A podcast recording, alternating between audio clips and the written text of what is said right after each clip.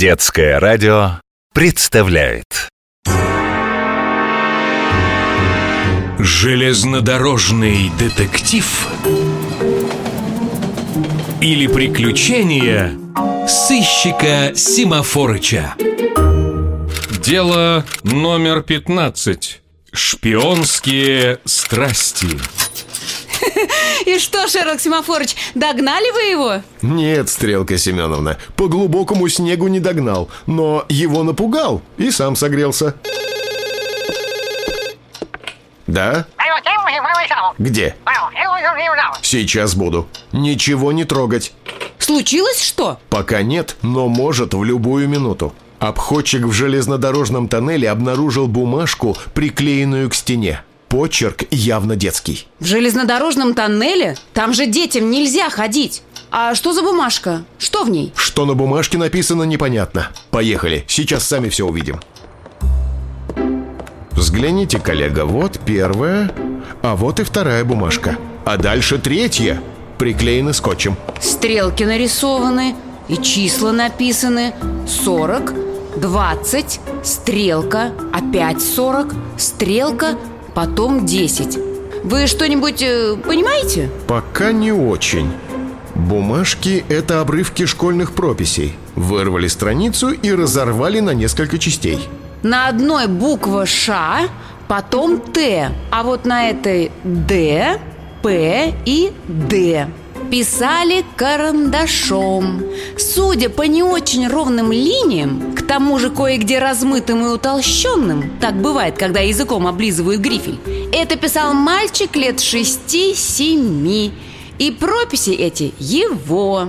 О, вы, Стрелка Семеновна, делаете успехи. Ваша школа Так вот вам задание. Узнайте, в какой школе дети учатся по таким прописям. Отпечатки пальцев проверим Графологическую экспертизу проведем Ну, то есть почерк будем изучать Стрелка Семеновна. Вас поняла? Я пошла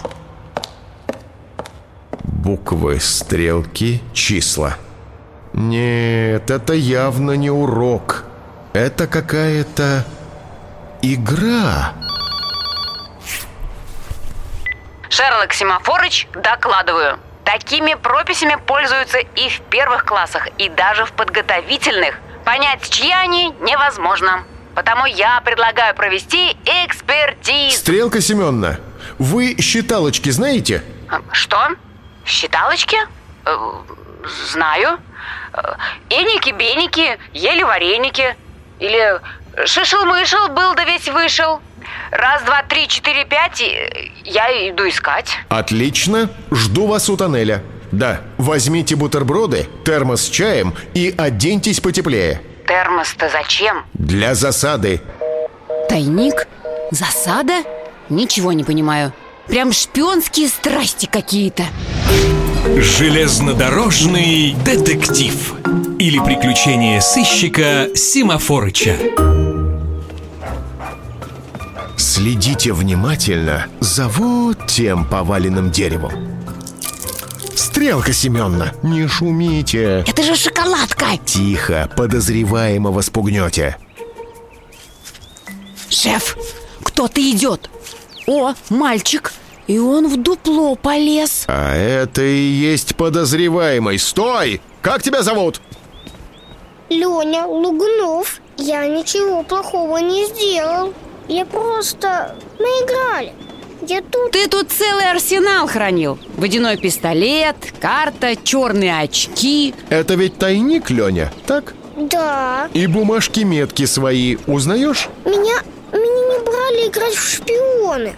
Мальчишки из шестого класса. Я им сказал, могу и тайник сделать, и донесение шифровать. А они сказали, что ничего я не могу. И мне слабо. А мне не слабо. Ну вот я и... Сделал тайник рядом с тоннелем, а в тоннеле оставил подсказки. Да, так и было. Ты хоть представляешь себе, Леня, что было бы, если бы поезд по тоннелю пошел, пока ты свои бумажки клеил? Это очень опасно. Играть на железной дороге и рядом с ней нельзя. Я больше никогда не буду. Отпустите меня, пожалуйста. Иди и по дороге домой думай о своем поведении. Шеф, но как вы его вычислили? Элементарно, Стрелка Семеновна. Шифр разгадать было несложно. Стрелки обозначали направление, цифры, шаги. Прямо 40, направо 20, опять прямо 40 Совершенно верно. А буквы что означали? Заметьте, буквы были на двух последних бумажках. Скорее всего, это ориентир, подумал я. И, и что это означало? Я понял, когда отмерил шаги. Ш, потом Т, шпионский тайник. А ДПД – это... Дупло поваленного дерева Точно. В дупле и был тайник. Теперь я был уверен, что даже если игра и окончена, хозяин тайника обязательно за ним вернется.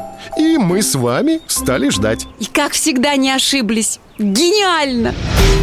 Железнодорожный детектив или приключения сыщика Симафорыча. Продолжение следует.